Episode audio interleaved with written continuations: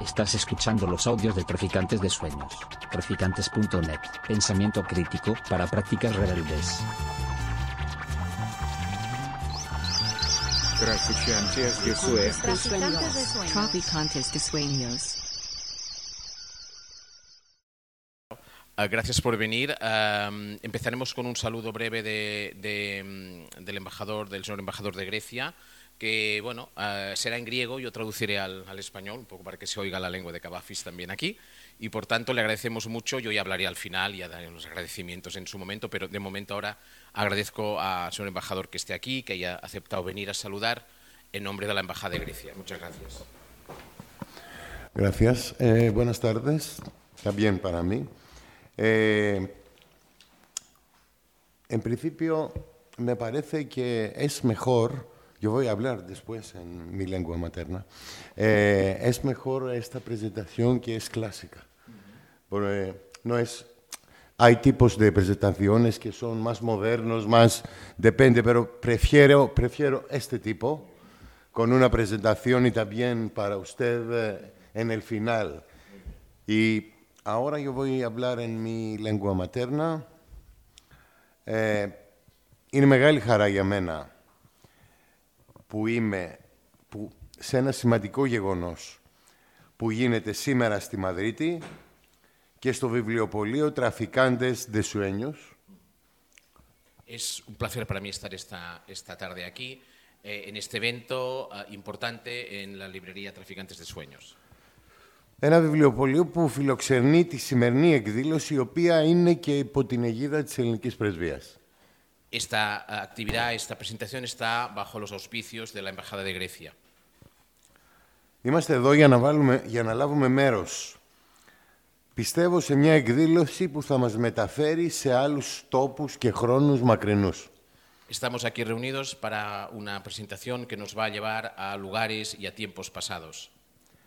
Η αιτία για αυτό το μακρινό ταξίδι δεν είναι τίποτε άλλο παρά η συνάντηση, θα μπορούσα να πω, δύο ανθρώπων της σκέψης και του πνεύματος. El motivo de este encuentro es ah, la coincidencia de dos personas, ah, dos intelectuales importantes. Ε, δύο διανοητών στα κείμενα των οποίων ανατρέχουμε πολλές φορές για να αναπτερώσουμε τις ελπίδες μας για μια πιο ανθρώπινη και πιο όμορφη ζωή.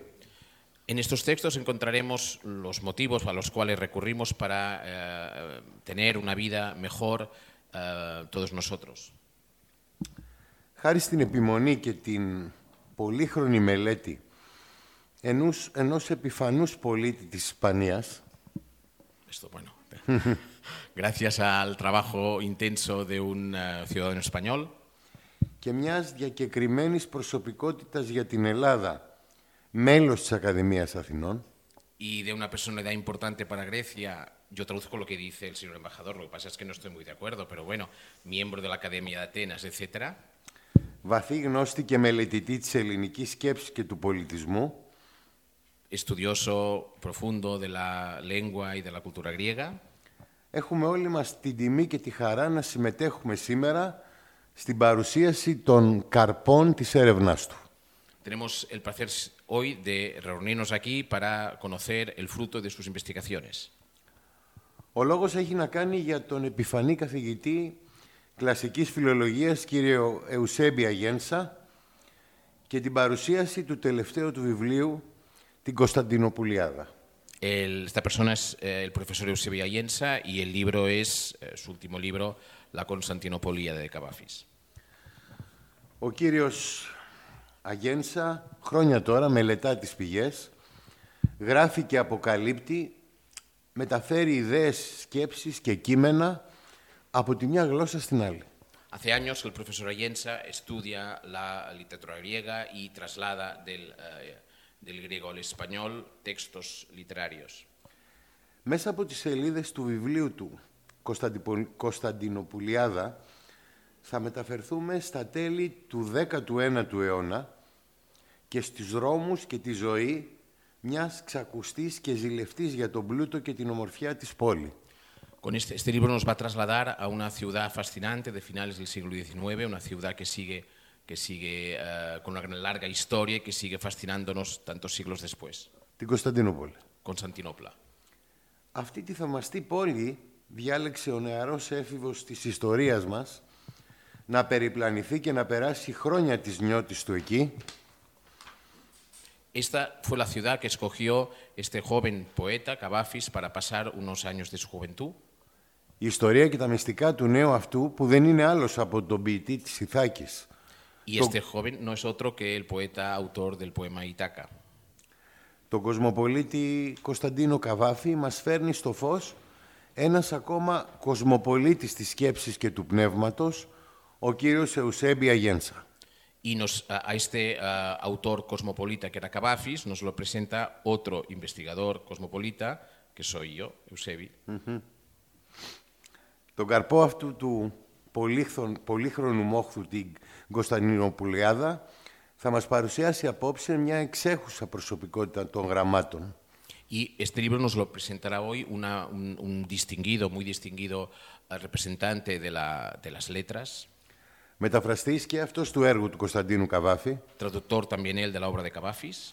Και άλλων σημαντικότατων Ελλήνων ποιητών, y de otros importantes poetas griegos, ο φιλόλογος κύριος Πέδρο Μπάδενας, Δελαπένια, el filólogo Pedro Bádenas de la Peña, ο οποίος έχει αφιερώσει τη ζωή και το έργο του στη μελέτη και μετάφραση σημαντικών κειμένων της ελληνικής γραμματείας στην ισπανική γλώσσα.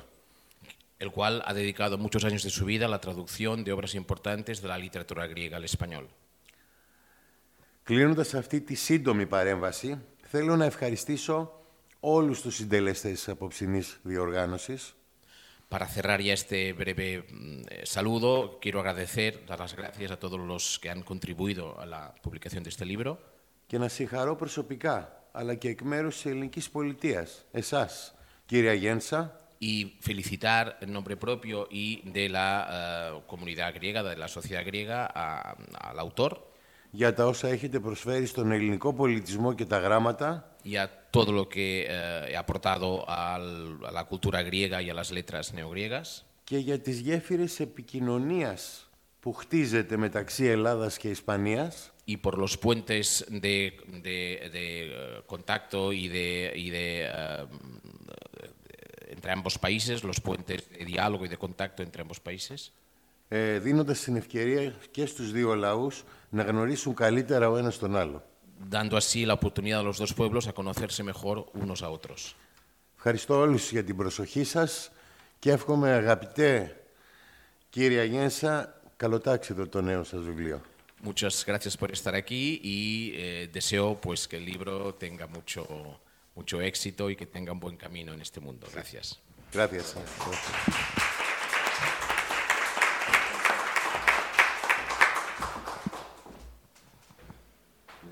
Buenas tardes a todos.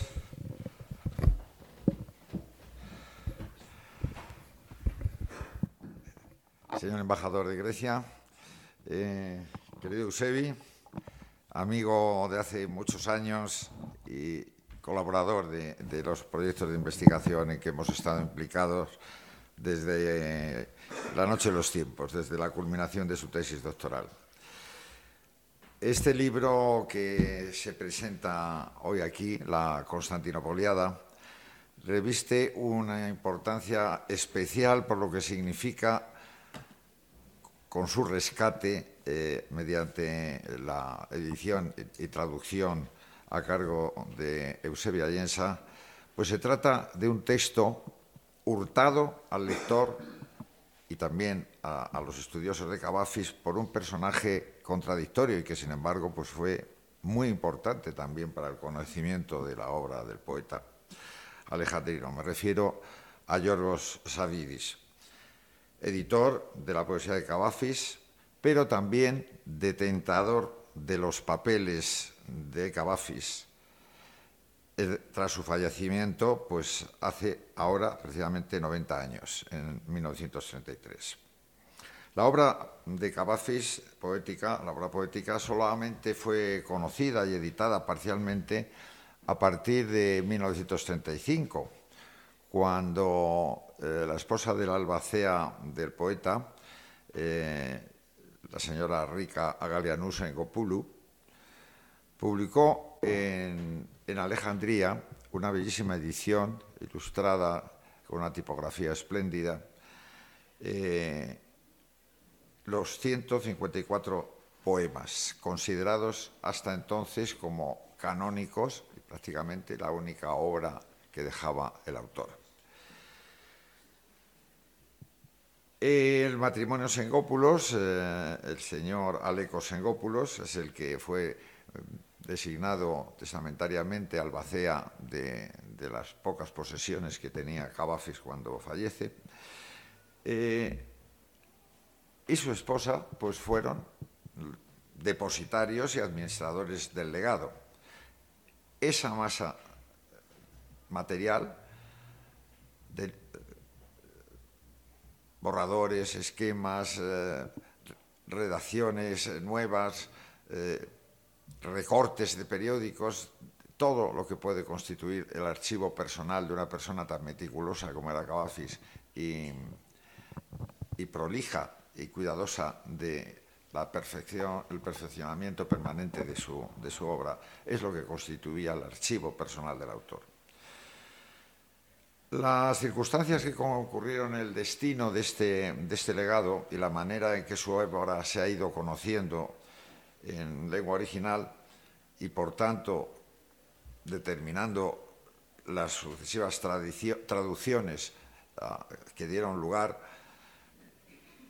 eh, siguieron justamente a partir de esa, digamos, eh, crestomatía o antología de 154 poemas, pues dar en las primeras traducciones al francés, sobre todo, y ya un poco más tarde al inglés, la dimensión universal a su autor. Pero el resto del archivo de Cavafis eh, constituye una rara peripecia de larga duración por el uso y abuso que sufrió ese legado literario desde la muerte de Cavafis hasta el año 2012 en que el archivo fue adquirido afortunadamente por la Fundación Onassis y ha quedado ahora ya sin restricciones abierto por fin a la consulta de todos los estudiosos de Cavafis y su obra. En 1969, este personaje, Yorgos Savidis, compró el archivo a los albaceas y pudo disponer a su voluntad durante 26 años de todo este legado del poeta.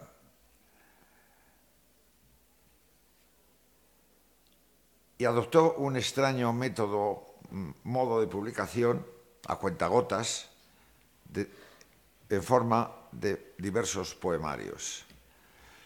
En 1995 a la muerte de Yorgos Avidis, el archivo pasó a su hijo, Manolis, que incluso llegó a poner en marcha una página web que tuvo bastante utilidad. Sin embargo, todo el círculo de colaboradores eh, de esta nueva etapa, etapa seguían siendo los mismos que habían colaborado con su padre en un selecto círculo. Y fuera de ese círculo el resto de la documentación era prácticamente inaccesible. Los largos años en que el archivo de Cavafis eh, permaneció en esa situación, su consulta estuvo limitada estrictamente a la propia voluntad de Savidis, según además la jerarquía que él establecía dentro de su estrecho círculo de colaboradores. Eso es lo que produjo retrasos inexplicables en la aparición pausada, repito, casi a cuenta gotas, de los materiales inéditos. Esto es lo que sucedió, por ejemplo, con un conjunto de, papeles sumamente interesante que son los Piimata Ateli, los poemas inconclusos, y también con la correspondencia con Foster, la correspondencia Foster-Cavafis, que es también de una importancia eh, especial para eh, conocer la relación de Cavafis con el ambiente intelectual de los británicos que operaban en Egipto por aquellos años. Eh, los poemas inconclusos los pudo, los pudo estudiar in situ, es decir, en, el archivo de Savidis, eh, la profesora Renata Lavagnini de la Universidad de Palermo eh, durante casi 20, años, pero lo cierto es que no aparecerían publicados hasta 1994. Y algo similar sucedió con la correspondencia en inglés entre Foster y Cavafis, a cargo de, Peter Jeffries, profesor de la Universidad de Suffolk en Boston. La edición de esa correspondencia no apareció hasta 2009 y además ni siquiera publicada en Atenas, sino en la Universidad Norteamericana del Cairo.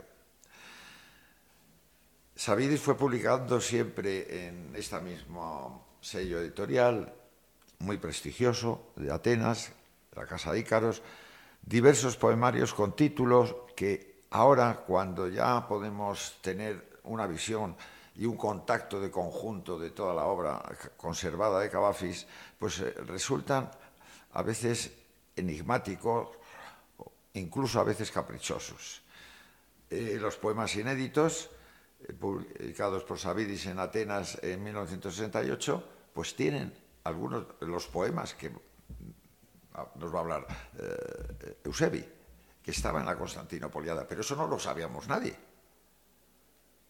se dan cuenta lo que supone el presentar de manera desmembrada todo un legado que pueden ser borradores, eh, papeles que el autor reserva para ulteriores revisiones, por mil motivos, pero lo cierto es que estaban conservados.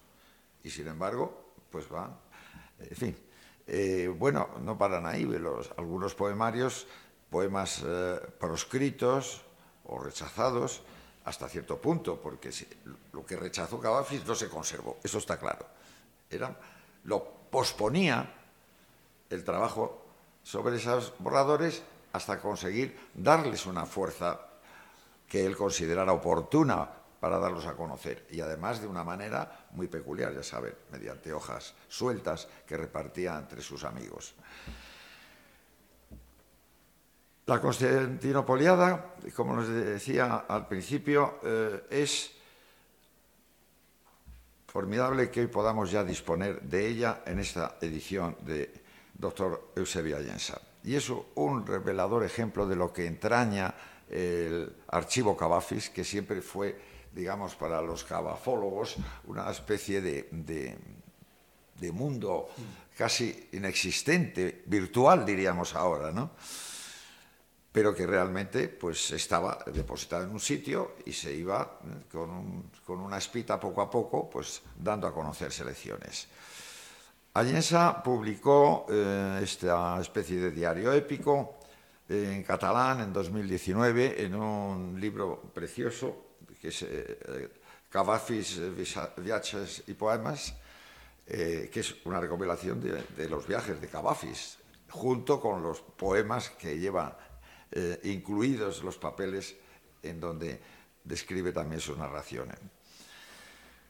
Por otra parte, eh, Diana Haas, otra, otra importante cabafóloga, pues eh, publicó un estudio sobre la Constantinopoliada en Salónica en el año 94.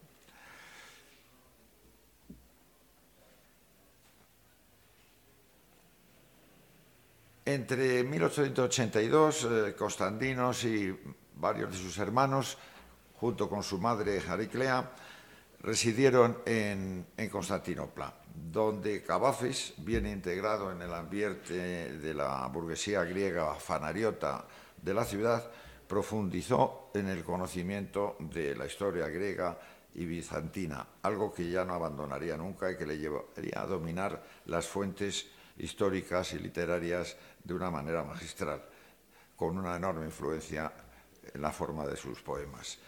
En ese periodo eh, es cuando, además de Constantinopla, es cuando Cavafis empieza a interesarse por la cuestión lingüística, toglosicosítima, que hacía furor en la Grecia continental en esa época esta, enconada pugna de los partidarios de una u otra forma, de la lengua arcaizante o purista, la cazarebusa o la dimotiquí o lengua vulgar o popular, y que resultaría decisiva para la creación de su propio lenguaje literario. El, griego de Seferis evoluciona mucho a lo largo de su producción. Y efectivamente en Constantinopla es donde, digamos, toma ya la forma definitiva, no, hasta cierto punto equidistante entre un, sector y otro de la pugna por el lenguaje o por el idioma en Grecia. Un interés especial de Cavafis en estos años de eh, su permanencia en Constantinopla es la compenetración y profundización en las letras inglesas. Tennyson, Shakespeare, Dickens, Byron, etc. Y se vislumbra también la inclinación por la historia como un elemento inspirador y recurrente en muchos de sus mejores poemas de corte histórico, donde sitúa, digamos, determinadas situaciones más bien emotivas, eh, emocionales, pero que le evocan momentos determinados de la historia del mundo griego, sea de la antigüedad clásica, sea del mundo bizantino. Eh, también eh, hay un se nota un interés por una faceta poco conocida de Cavafis, que es su afición por el mundo sobrenatural y mágico, que luego eh, se plasmará en composiciones interesantes como A la luz del día.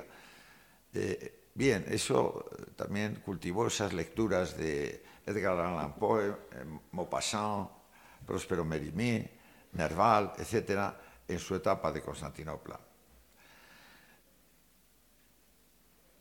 Llama mucho la atención los pocos poemas que tiene esta, esta obrita, composiciones en inglés, como eh, la famosa Living Therapia, al dejar terapia, un, barrio a orillas del Bósforo, cerca del, centro de Estambul, o Oscuridad y Sombras, Darkness and Shadows, que corresponde realmente a este periodo de Constantinopla, pero cuyo manuscrito eh, realizado por su hermano John, es en realidad una adaptación del francés hecha por Cavafis de un autor desconocido y que se publicó en 1893. Los otros poemas de, la Constantinopoliada, eh, uno con un título en turco, Duña Güzeli, y Cuando amigos míos estaba enamorado, o Nicori, o Vano Vano Amor, eh, son a veces traducciones del inglés, adaptaciones de otras eh, poesías de otros autores e incluso evocadoras, además del ambiente en que se mueve Cavafis en ese momento, con títulos en turco, como este dedicado a la doncella o mujer más hermosa del mundo, Duña Güzeli. Bien, eh, esto nos llegó, estos poemas se conocían y los conocíamos, pero desgajados de todo, de toda su matriz originaria estaban eh, desparramados, desmembrados en los diversos poemarios a los que me he referido, generalmente en el volumen de poemas inéditos. Eusebio Allens ha tenido además el inmenso acierto de incluir una eh, cuidadosa selección de ilustraciones, de dibujos y acuarelas de Aristidis Cavafis, eh, hermano del poeta, tomadas de, un álbum que se conserva en el archivo del Museo Benaki de Atenas y que originariamente eh, fueron concebidas por su, autor para ilustrar algunos poemas de, su hermano Constantino, como por ejemplo este Cuando amigos estaba enamorado. En fin, no me puedo ni debo alargar más. Es obligado dejar constancia del agradecimiento de todos nosotros que debemos a Eusebia Yensa por este delicado libro con una obra tan desconocida de Cavafis en su contexto y no cabe mejor homenaje a, Cavafis, al poeta Alejandría, en este año que se celebra eh, su centésimo, sexagésimo aniversario del nacimiento de él. Este pequeño diario, mm, pomposamente épico, quizá por, por relación paradigmática con Ilíada, que, que así lo titula Cavafis, supone un documento excepcional para ver los primeros pasos de la creatividad de Cavafis, asociado además con la patria de sus ancestros, es decir, la ciudad de Constantinopla. Bien, tiene la palabra Eusebi. Enhorabuena. Muchas gracias, eh, señor embajador, amigos y amigas. Bueno, eh, siempre he pensado que el autor, bueno, yo no soy el autor del libro, el autor es Cavafis. ¿eh? Yo soy eh, la persona que ha trasladado estos textos y ha intentado contextualizarlos en español, pero la Constantinopolia desde Cavafis. No quiero usurparle a mi admirado Cavafis la autoría, yo simplemente lo he trasladado a nuestro idioma. Eh, antes de dar alguna información sobre este libro, eh, quisiera, sobre todo, para mí lo más importante de un autor en una presentación es dar las gracias, los agradecimientos. Yo que soy una persona despistada por naturaleza, mm, siempre lo pongo en los papeles que llevo en primer lugar para no olvidarme. Y, y quisiera, para empezar, dar las gracias a la librería eh, Traficantes de Sueños que nos han acogido en esta tarde plácida de mayo aquí en Madrid. Eh, la colaboración y los contactos han sido muy fáciles, todo han sido facilidades y ha sido, por tanto, un placer poder presentar este libro aquí. La, Asociación Cultural Hispano-Helénica, de la que tengo el honor de ser el presidente, ha presentado ya libros en esta misma librería, por tanto, la consideramos como una librería ya para nosotros de cabecera y nos hace ilusión volver aquí. Por tanto, muchas gracias a todo el personal, eh, muchas gracias también al editor, porque está aquí el editor Javier Pérez Bazo, que no me dice que no, ha dicho que no, que no, que saludara yo en su, en su nombre. Bueno, Javier, aparte de ser editor, es amigo, pero ha actuado mucho más que un no ha sido un editor convencional. Este libro lo hemos estado cociendo a fuego lento durante muchas semanas. Uh, esta Semana Santa, por ejemplo, estamos aún uh, retocando aspectos. Si alguna de estas traducciones que contienen el libro tienen algún valor poético, eh, en buena parte se debe a, la mano sabia y, digamos, y poética de Javier. Uh, que ha dado a estas traducciones mías un valor poético, un valor literario mucho mayor que el que tenían en un principio. Mm, también es una persona con criterio. Eh, algunas supresiones que él ha propuesto de algunos párrafos realmente mm, han ayudado a que el libro sea un libro mucho más, uh, mucho más cercano. Por tanto, le quiero dar las gracias como amigo, como compañero del Instituto Cervantes ya hace unos años y como editor, porque tener según qué editores es un lujo. ¿eh? Yo que he trabajado con muchos editores, pues con Javier ha sido un placer, porque nos hemos entendido desde el primer momento y hemos tenido la misma visión de lo que tenía que ser este libro. Que queríamos que fuera un libro que honrara al poeta, un poeta que los dos admiramos, en un año especial, porque es un año de aniversario. Son los, los, um, los 90 años de la muerte, los 160 del nacimiento, porque Cavafis nació y murió el mismo día, evidentemente de años distintos. El 29 de abril de 1863 nació y el 29 de abril del 1933 murió. Por tanto, eh, es un año cabafiano de alguna manera, no es una fecha redonda, pero casi, por tanto, queríamos honrarle con este libro eh, escrito desde la admiración, desde la pasión también por mi parte y desde la admiración por Cavafis. Porque mis vacaciones en Grecia Uh, al contrario de lo que suelen ser las vacaciones de muchos compatriotas míos, una parte de las, vacaciones son de trabajo en el archivo Cavafis. Y créanme que eh, en pocos lugares yo personalmente soy más feliz que en ese archivo. Por tanto, queríamos honrar al poeta, un poeta que admiramos de esta manera. Uh, muchas gracias también a, Pedro Bádenas, con el que, como dirían los latinos, hemos compartido muchos modios de sal durante muchos años. Y, tenemos una admiración compartida también por Cavafis, él como traductor al, al, castellano, yo como traductor sobre todo al catalán, pero también ahora al castellano, y por tanto, pues esta admiración compartida por un poeta que ayer aún, aún lo comentábamos, no deja de sorprendernos, es decir, cada vez que, que, leo, que leo yo un poema que he traducido, que no he traducido, simplemente que lo leo, pues cada vez ese poema me aporta algo nuevo, y lo comentábamos ayer, es, es un poeta que es tan extraordinario que tú lees un poema como Ítaca, que lo conoces casi de memoria, y cada vez te aporta algo nuevo, te, te, te forma, te enriquece, eh, porque leer Cavafis es como el propio poema Ita, que es un viaje, es un viaje que te enriquece y te enriquece constantemente. Por tanto, con Pedro yo ya le agradezco mucho la presentación, en primer lugar, los años de amistad, esta, admiración compartida por, por Cavafis. Muchas gracias también a la Embajada de Grecia y a su embajador que está aquí presente, el señor Fotopoulos, que aceptó desde el primer momento poner esta actividad, esta presentación bajo los auspicios de la embajada. Y no solo esto, sino que además pues, ha, aceptado venir aquí y, saludar en nombre del gobierno de Grecia, que es un país al que yo adoro enormemente y del que me siento pues, siempre muy agradecido por todo el trato que los griegos me han dispensado en mis viajes en los años que he vivido en Grecia. Por tanto, embajador, muchas gracias.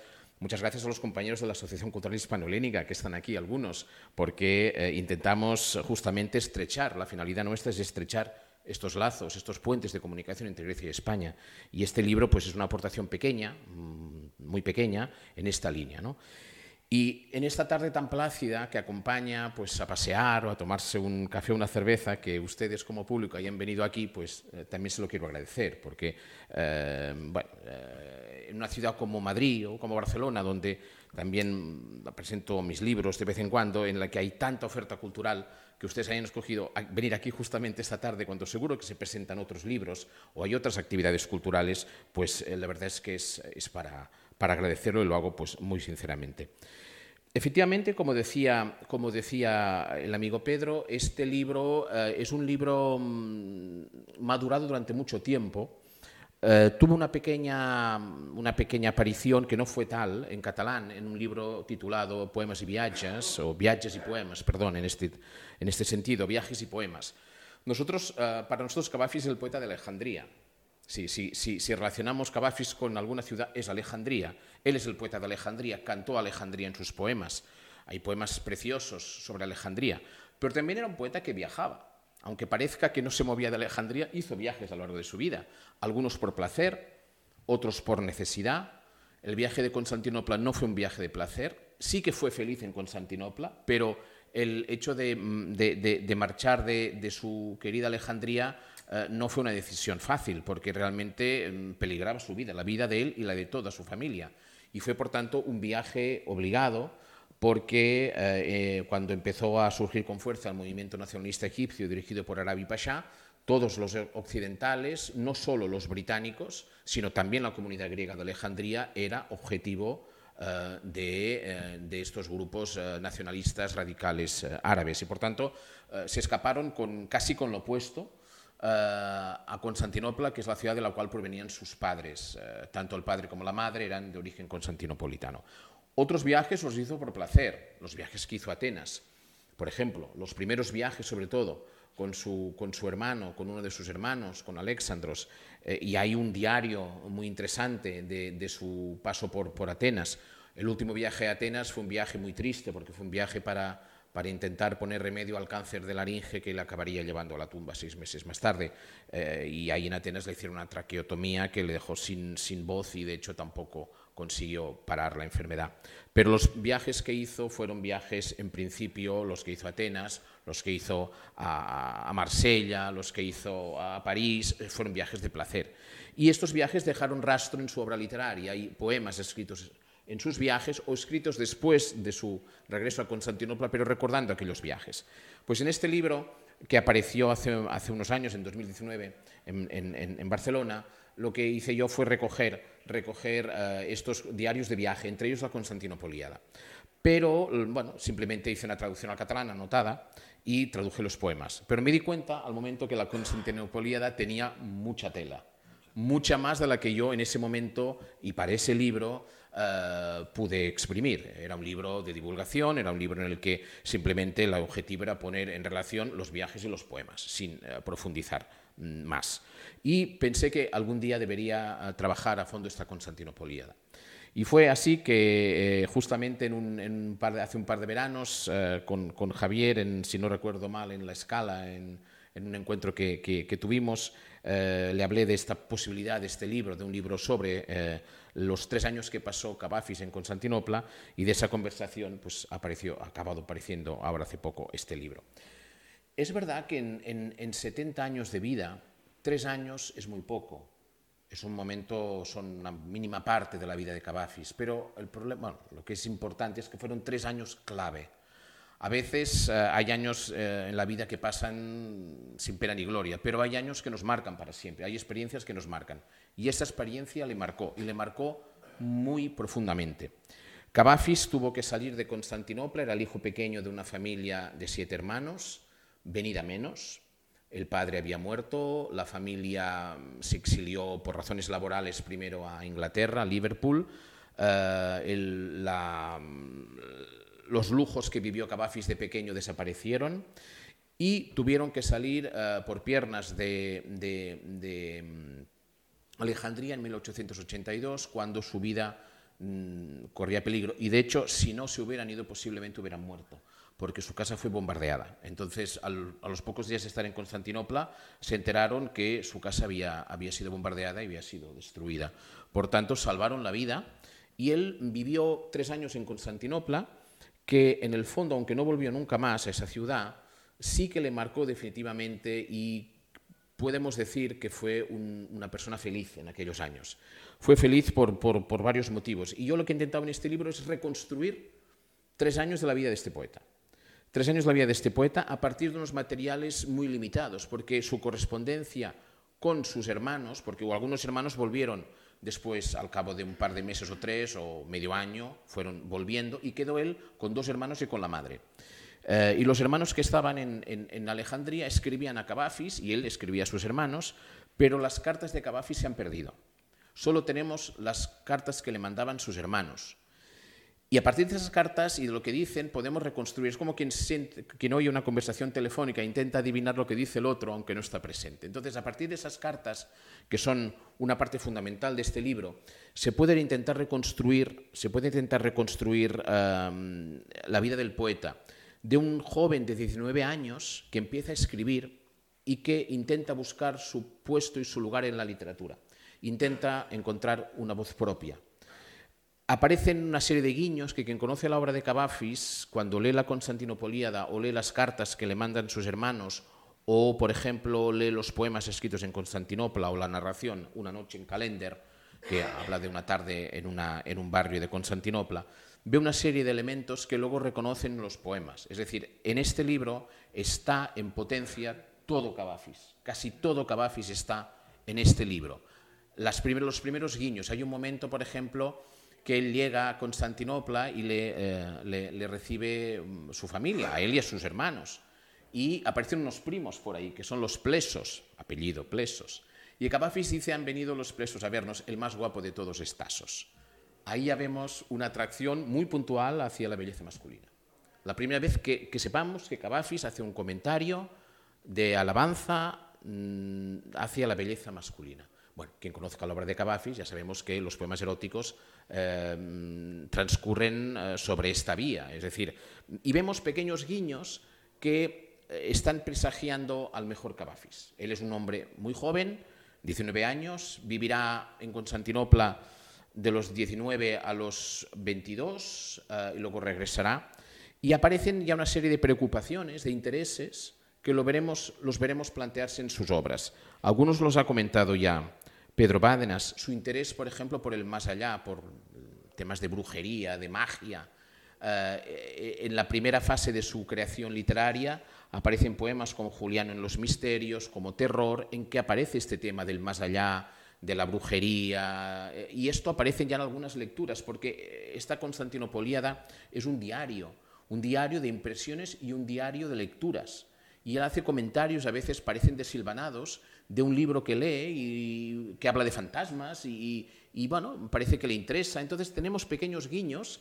Es un libro escrito sin, un diario escrito sin finalidades literarias en un principio, pero vemos ya un interés por una serie de temas que luego van a cristalizar en su poesía, en esta poesía que todos admiramos. El interés por el más allá, el interés por la historia bizantina, el interés por la genealogía, por ejemplo. Hay unas páginas que habla de la genealogía familiar de sus antepasados.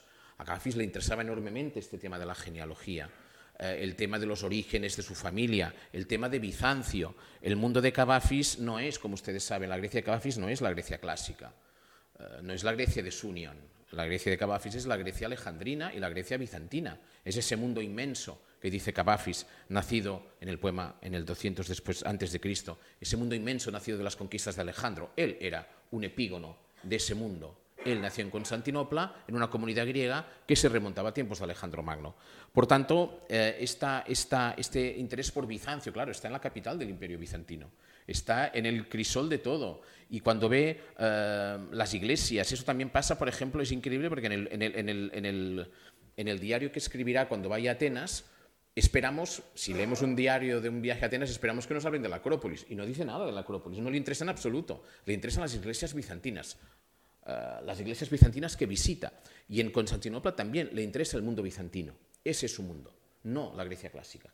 Por tanto, ya vemos este interés por ese mundo, ese, por, por Bizancio, el que está en la capital del, imperio bizantino, ese interés por la genealogía familiar, ese interés, esa atracción por la belleza masculina.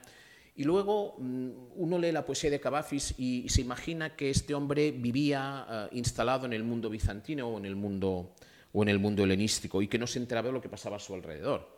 Pues esta Constantinopolíada, este, este, este, este diario, demuestra que se enteraba y mucho de lo que pasaba a su alrededor. Hace comentarios políticos eh, de absoluta actualidad. Hay un momento que dice, aquí no sé qué, en- ahora en estos momentos en, aquí en Egipto eh, hay varias personas en el poder, pero quien manda realmente es Arabia, Arabi Pasha. Él es el, que, es el que mueve las marionetas de la política egipcia. Por tanto, se enteraba perfectamente de lo que pasaba a su alrededor.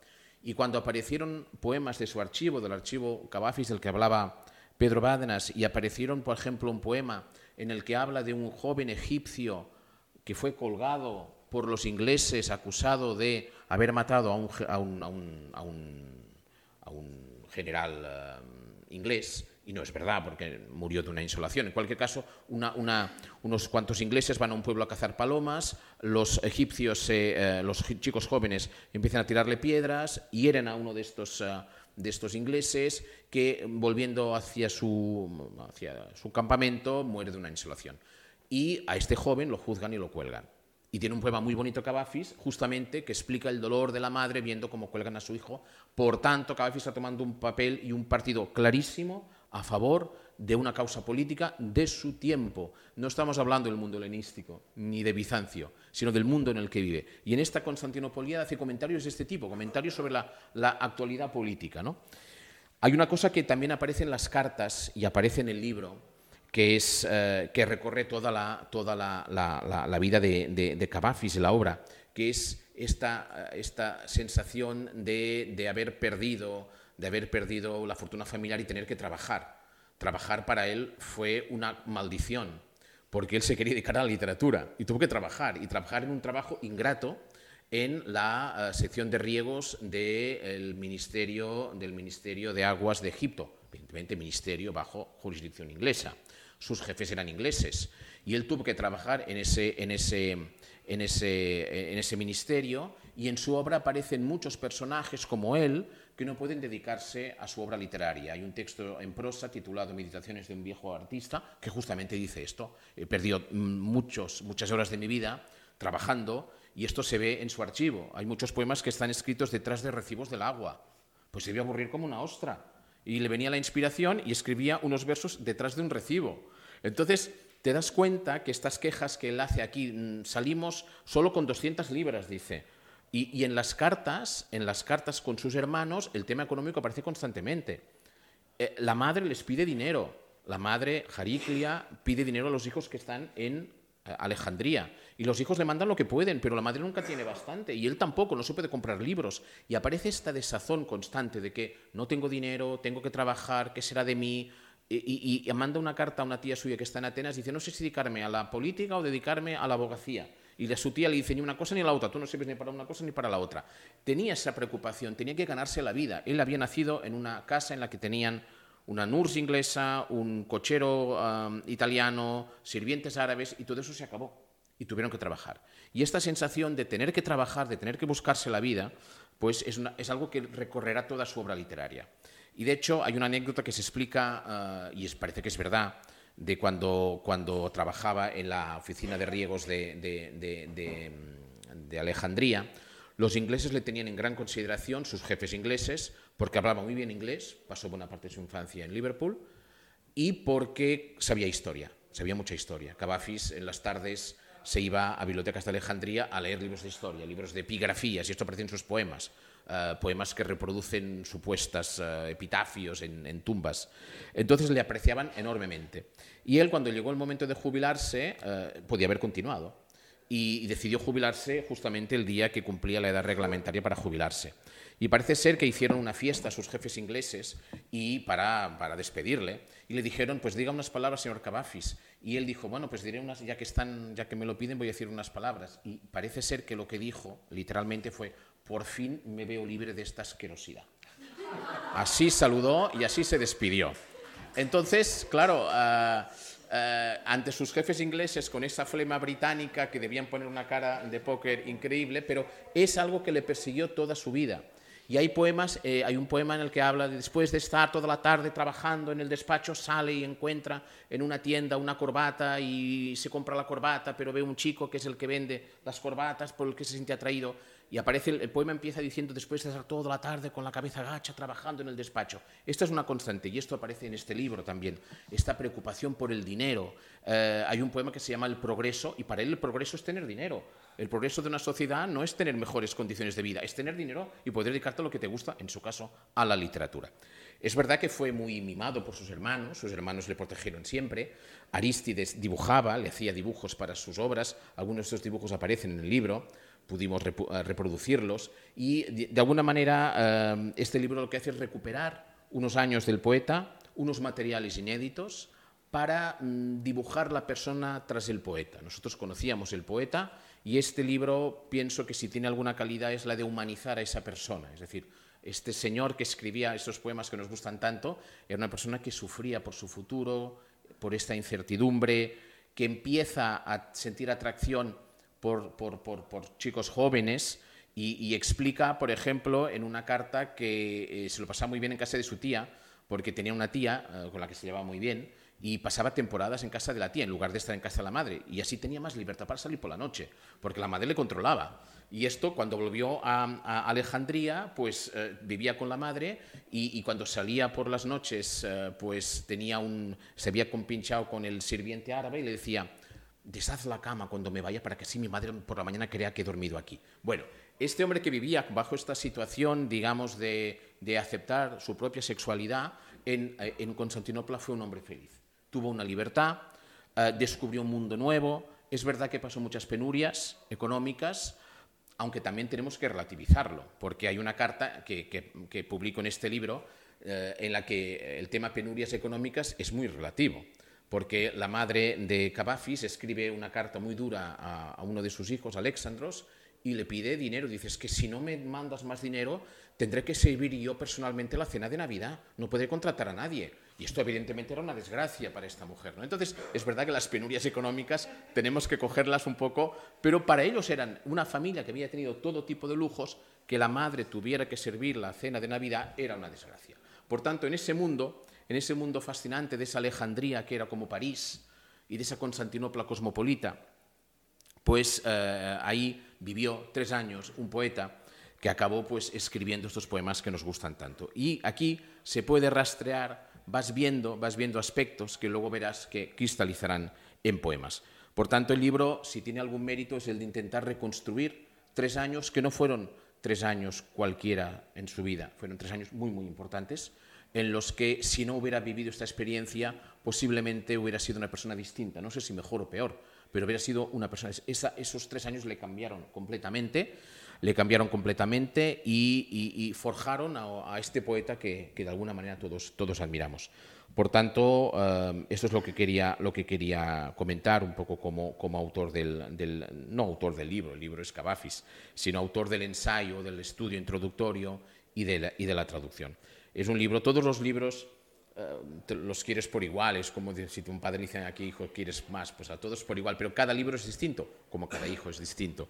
Y este es un libro en el que yo he pasado muy buenos momentos. Ha habido como una confidencialidad en Cavafis, ¿no? Cavafis y yo cuando leía sus cartas eh, me venían ganas de preguntarle, pero bueno, no te pases tanto pidiendo dinero constantemente a tus hermanos. Es decir, soñaba también con estas cosas, ¿no? Entonces, bueno, es una persona, de alguna manera, pienso que este libro humaniza a Cavafis. Es decir, si Cavafis era como era, bueno, es por unas circunstancias. ¿no? Entonces eran momentos difíciles, peligró su vida, eh, su casa fue bombardeada, no fue una situación fácil y sabía que la vuelta a, Constantin- a vuelta a Alejandría tendría que trabajar y que sus hermanos no podrían mantenerle más. Y esto fue pues, eh, el destino de su vida. ¿no?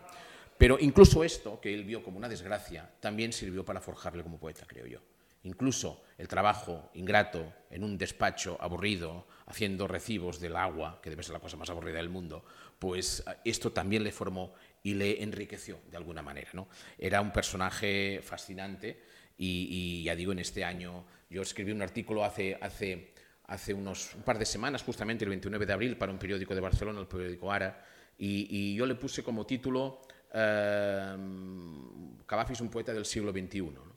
Y el editor del periódico me dijo, leyendo el artículo, me dijo, no, no, tienes que titularlo Cavafis, un poeta moderno y desinhibido. Y la verdad es que es esto, era un poeta moderno y desinhibido. Es un poeta que cuando lo lees te das cuenta que avanza muchas cosas que en su época era una novedad. Un poeta que critica la pena de muerte. En esa época nadie, jus- nadie criticaba la pena de muerte, era una realidad. Y cuando una persona cometía un delito se la mataba. Él mm, critica la pena de muerte. Entonces es un poeta, y esto también de alguna manera este, también aparece en el libro. Es decir, una persona, creo yo, avanzada a su época ah, en muchos aspectos ah, y, por eso justamente es un clásico, porque nos, nos, informa, nos forma, nos enriquece y cada vez que lo leemos nos aporta algo nuevo. Y esto solo pasa con los grandes poetas. Por tanto, muchas gracias por estar aquí. Mm, Yo ya digo, siempre pienso que el autor, en este caso, es la persona menos indicada por hablar de su libro, porque es como si un padre le dice si su hijo es guapo, evidentemente, más guapo de todos. Por tanto, un autor nunca es, un, creo, un buen presentador. Simplemente, pues, puede aportar alguna información sobre alguna anécdota eh, en torno a ese libro, que solo conoce él, pero, eh, como decía el señor embajador, calotáxido el, el libro, que tenga un viaje, un buen viaje, esperemos que sí, un viaje largo, y que cada autor y cada lector vea y encuentre en él alguna, alguna información que le pueda, eh, le pueda gustar y sobre todo le pueda, le pueda enriquecer, porque la poesía nos tiene que enriquecer, nos tiene que, que- que hacer mejores personas y hacernos la vida un poco más fácil en este mundo tan complicado en el que vivimos. Por tanto, mm, eh, les animo a no solo a leer este libro, sino a leer, a leer o a releer Cavafis, que es un gran poeta, y, y- a disfrutar de estos poemas. Aquí tenemos un excelente traductor al, al castellano, yo lo estoy traduciendo ahora entero al catalán, pero bueno, escribo también en castellano, no tengo ningún problema, al contrario, y por tanto, pues eh, esperemos que, que este libro y Cavafis en general lo puedan disfrutar durante muchos años y como a mí, pues eh, a mí, a a algunos de nosotros, pues la lectura nos enrique- les enriquezca, les, les, les haga la vida un poco más, eh, un poco más feliz, ¿eh? porque cuando lees estos poemas y reflexionas sobre ellos, ves que te están, te están diciendo cosas que realmente Cavafis lo que habla es de sentimientos, ayer lo comentábamos. Independientemente de la escena de dos chicos que se quieren o que se abandonan, detrás de todo esto hay sentimientos humanos. Y esto es algo con lo que todos nos podemos sentir identificados. El recuerdo de un amor pasado, qué será de esa persona, estos son temas que nos acompañan siempre y por eso Cavafis es un gran poeta porque no habla de, de una pareja eh, de dos chicos, habla de un sentimiento, bajo una escena que son dos chicos, ya lo sabemos. Pero en cualquier caso, estos sentimientos humanos son universales y, y, y Cavafis nos da una respuesta, su respuesta, que nos puede convencer o no, pero que eh, sin duda es una mm, respuesta profunda, reflexionada, madura y que, y que nos, nos enriquece, sin duda. Si quieren preguntar alguna cosa, y con mucho gusto, si podemos responderla, porque a veces hay cosas. Es un libro que a veces eh, reconstruir la vida de alguien a partir de unos materiales tan, tan, tan, tan, no diré pobres, pero claro, intenta reconstruir unos años a partir de cartas que no son suyas, sino que son de sus hermanos, pero a partir de lo que dicen los hermanos deduces lo que él les debía decir en la carta que se ha perdido. En fin, es como una historia así, ¿no? Pero, por ejemplo, eh, hay una carta de un, de un hermano suyo que le dice, ¿estarás de acuerdo conmigo que el ateísmo es una barbaridad? Bueno, ahí aparece un primer guiño hacia la religiosidad de Cavafis. Cavafis es una persona religiosa. Entonces, del comentario del hermano diciendo, ¿estarás de acuerdo conmigo, Constantinos, de que los que defienden el ateísmo eh, están completamente fuera de lugar? Bueno, pues ahí hay una, manifestación en torno a una incipiente religiosidad que irá tomando fuerza a lo largo de su vida. Y a partir de ahí va reconstruyendo como un detective de tres al cuarto mm, un poco una etapa de una persona a la que, a la que, a la que yo y Pedro y, y seguro que muchos de ustedes uh, admiran profundamente. Pues si hay alguna pregunta o alguna curiosidad uh, que quieran preguntar.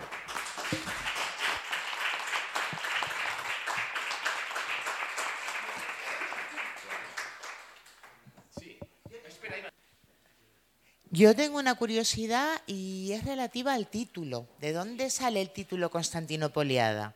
O sea, los textos que recoges aquí eh, son tal cual están en el archivo Cavafis. En el archivo Cavafis hay un legajo con un atado que pone Constantinopoliada. ¿Cómo has recopilado estos textos y, cómo, y de dónde parte el nombre? Sí, el, el título, Eva, es el, eh, este libro lo que recoge son hay, un, hay, una, gracias, hay una parte inicial, un estudio, que es intentar reconstruir esos, esos años, qué hacía Cavafis cada día, dónde iba, qué hacía, qué leía, a partir de lo que él escribe, a partir de las cartas, y luego está la traducción de los textos que escribió en Constantinopla. Y el más importante es el diario del viaje, pero no es el único texto, hay poemas también. Hay cuatro o cinco poemas y una narración en prosa, escritas o en Constantinopla o inmediatamente después. Esta narración en prosa, Una noche en Calender, Posiblemente fue escrita ya en, ya en, uh, en Alejandría en 1865, pero el tema es constantinopolitano, porque Calender es un barrio de Constantinopla. Entonces, hay varios textos y el más importante es el diario del viaje. Este diario acaba cuando llegan a Constantinopla. Y es el diario del viaje por mar, de la preparación del viaje porque empieza la primera anotación del diario diciendo estamos en casa y estamos hablando, a ver si nos vamos o nos quedamos, a ver qué pasará, no sé, no sé cuántos, mamá se quiere quedar, pero le decimos que no, mejor salir todos juntos, y van hablando un poco las preparaciones, la preparación del viaje, y luego ya el viaje en sí, con la fecha, uh, y, y, sabemos, por ejemplo, que pasan por delante de Troya porque uh, escribe un par de versos um, sobre Troya. Entonces vamos, um, o la isla de Ténedos, y vamos viendo por dónde pasa el barco hasta que llega a Constantinopla. Este diario, que es seguramente el texto más importante del libro, eh, es en inglés, los poemas son en griego, uno, es en inglés, el Living Therapia, y el diario este es en inglés.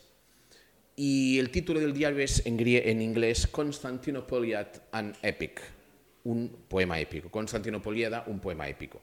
Entonces, se lo explicamos con Javier tuvimos aquí una conversación a ver qué título poníamos el libro. No podíamos poner Constantinopoliada, un poema épico, porque era el título solo de una de las narraciones, pero nos gustó tanto la Constantinopolíada, porque nos recordaba la Ilíada, y la, ¿eh?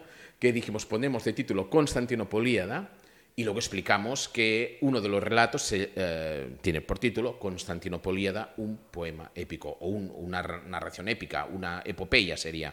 Constantinopolíada, una epopeya sería el título pero nosotros hemos guardado el título solo de Constantinopolida para todos los textos. El título, por tanto, es cabafiano en parte, pero adaptado por nosotros, lo explicamos en la introducción. Porque realmente era una huida épica, es decir, iban con lo opuesto, no sabían cuándo volverían, no sabían si volverían, no sabían qué pasaría, su casa fue bombardeada. Y suerte que unos días antes la habían, uh, la habían asegurado. Y cobraron el seguro, si no, no hubieran podido ni volver, no tenían ni un duro. Y, hay momentos que hay un momento en la Constantinopoliada que dice estamos aquí sentados en el, barco y mamá dice que no podrá dormir en estas uh, cabinas porque están infestadas de cucarachas. O sea, debía ser algo terrible. Debían ver una cucaracha y debía parecerles algo tremendo. Y bueno, y, se ve que realmente la idea de la incertidumbre plana sobre todo el libro. Es decir, vamos a Constantinopla, pero no vamos por placer. No es un viaje de un mes o dos, de, es un viaje igual sin vuelta. Y desde luego estuvieron tres años. Y no pudieron volver hasta cobrar la indemnización. No, tenían dinero. Hasta que no cobraron del gobierno inglés la indemnización por la destrucción de su casa, no pudieron volver. Algunos hermanos volvieron antes porque tenían necesidades de trabajo, pero él, dos hermanos y la madre se quedaron ahí. Y bueno, esperando a ver si les devolvían, bueno, les pagaban la indemnización. El título, por tanto, es el título del diario sin la referencia a la épica, como general, porque viene a ser una, una etapa, una constantinopolíada, como una ilíada, ¿no? una, una, unos textos en torno a Constantinopla. Es, este es el, mensaje. Muy bien. Sí, sí. Sí, sí, ah, bueno, tendré que coger el... Nos han pedido que... Sí.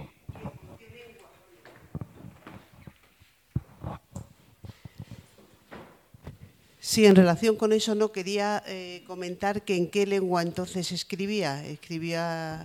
Él empezó escribiendo en inglés. En inglés. De hecho, él, yo creo, y no sé Pedro si está de acuerdo conmigo, él tenía, él tenía el deseo de ser un poeta inglés, pero, pero no, no funcionó en inglés. Lo escribe en inglés, es malo.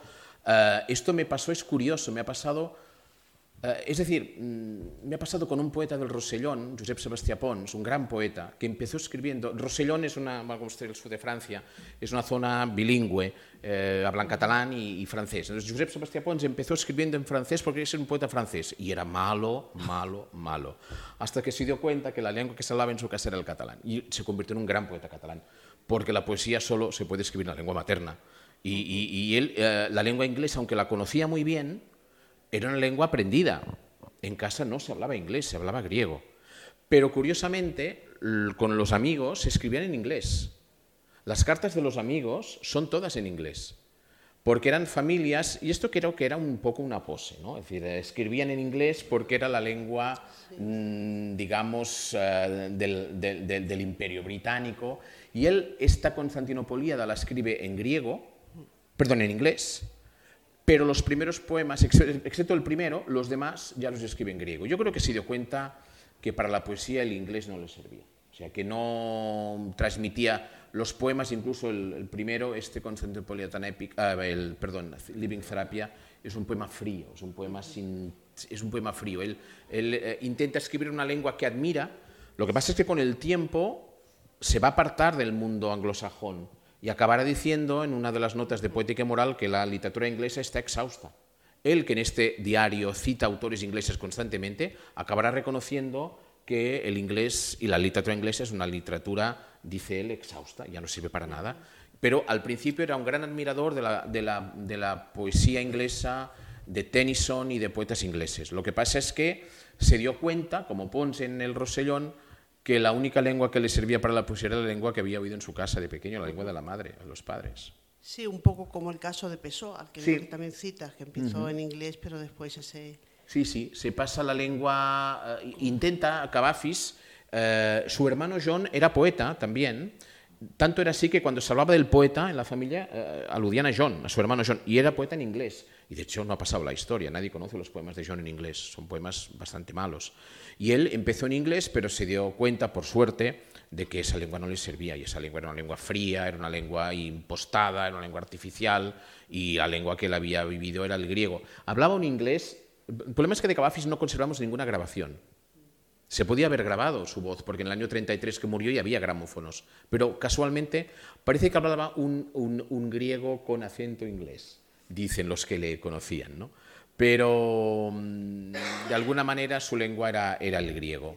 Y, y, escribió artículos también en inglés, de prensa, pero lo que es más profundo, lo que toca más los, digamos, las fibras del alma, que es la poesía, uh, vio que en inglés no funcionaba. No, su inglés era un inglés de, de, de, guía, de guía turística casi, ¿no?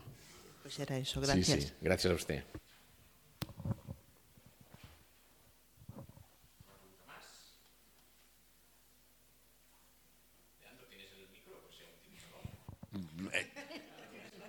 Gracias, Eusebio, por animarme. Hombre, claro. Eh, eh, estaba pensando en el, en el archivo Cavafis. Mm. Eh, la verdad es que los diarios de Cavafis son muy sugerentes, ¿no? Cuando nos cuenta temperaturas, cuando sí. los viajes a Atenas, o la calidad del hotel, mm. o los cafés. los cafés a los que iba, las citas que tiene con sí. personalidades de la época. Pero eh, mm, es una pena que no existan esas cartas. ¿Hay algunas cartas que todavía estén por publicar, que estén en el archivo? ¿Está ya, digamos, todo, digamos, ha visto la luz? ¿Hay alguna novedad que pueda aparecer en que pueden servir de clave para entender la obra de Cavafis mejor?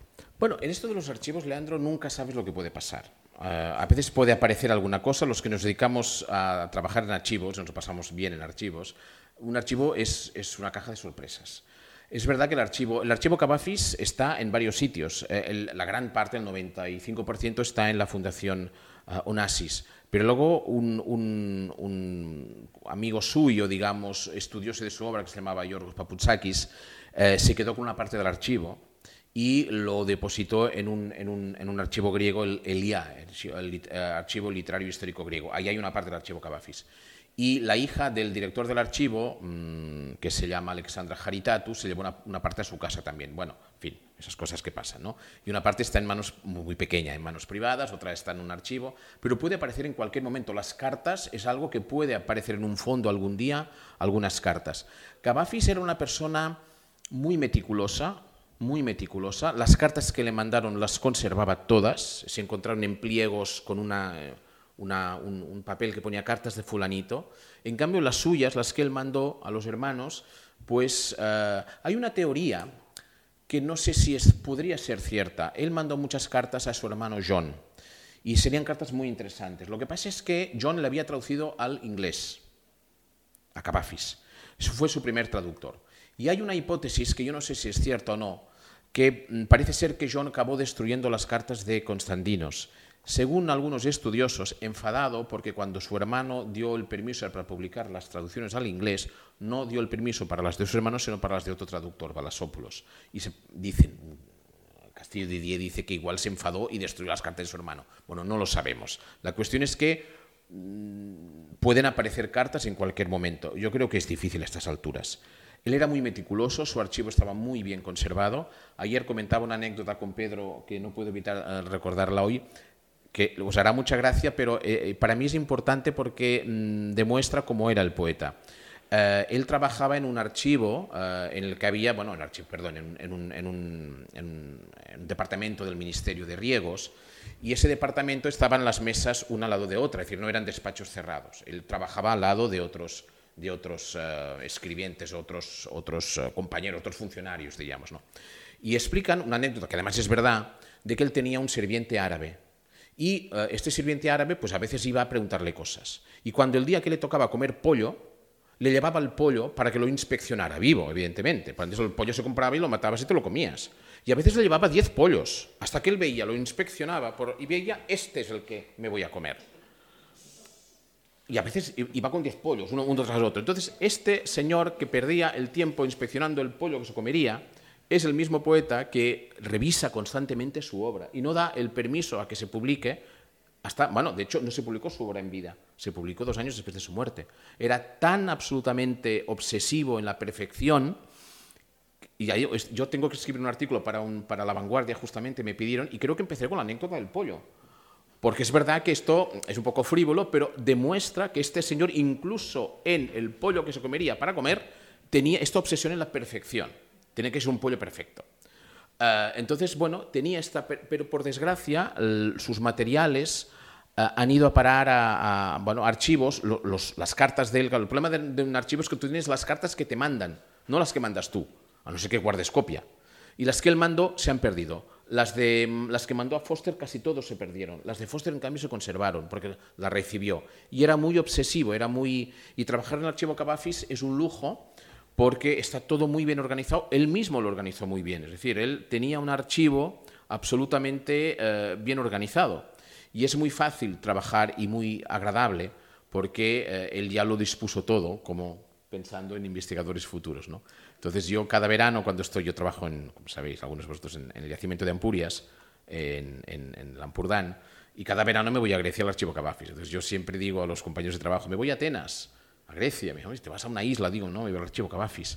Me miran como diciendo, pero tú estás mal de la cabeza y te a Grecia en- encerrándote en un archivo. Pero es que trabajar en el archivo Cavafis es un lujo. Claro, primero porque admiras al poeta, pero segundo porque está todo tan organizado. Era un hombre tan obsesivo en la perfección y en la organización. De hecho, hay una anécdota que se explica cuando él estaba ya muy enfermo y temía la muerte. Decía, yo no temo tanto a la muerte como al futuro de mi obra. ¿Qué será de mi obra? Es decir, él temía esto, que pudiera acabar de alguna manera y bueno, al final su obra, pues su archivo se ha conservado en su inmensa mayoría, no se ha perdido. Pero era un hombre muy obsesivo en la perfección. Lo que pasa es que los que recibieron sus cartas no debían ser tan, tan, tan obsesivos y, y muchas se han perdido. Y es una lástima, porque tampoco debía ser muy... eh, hay eh, cartas de sus amigos que, mm, que mm, se quejan de que no les, re- no les responde. Es decir, debía responder muy poco, le dice pues algún amigo suyo, te he mandado tres cartas y aún no me ha respondido. No debía ser muy... Pero, en cualquier caso, las cartas que él recibía sí que las guardaba y las conservaba bien. Al menos esto lo tenemos. Muy bien. Pues nada.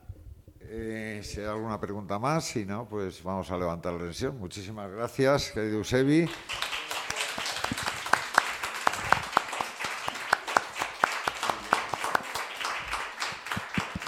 Muy bien.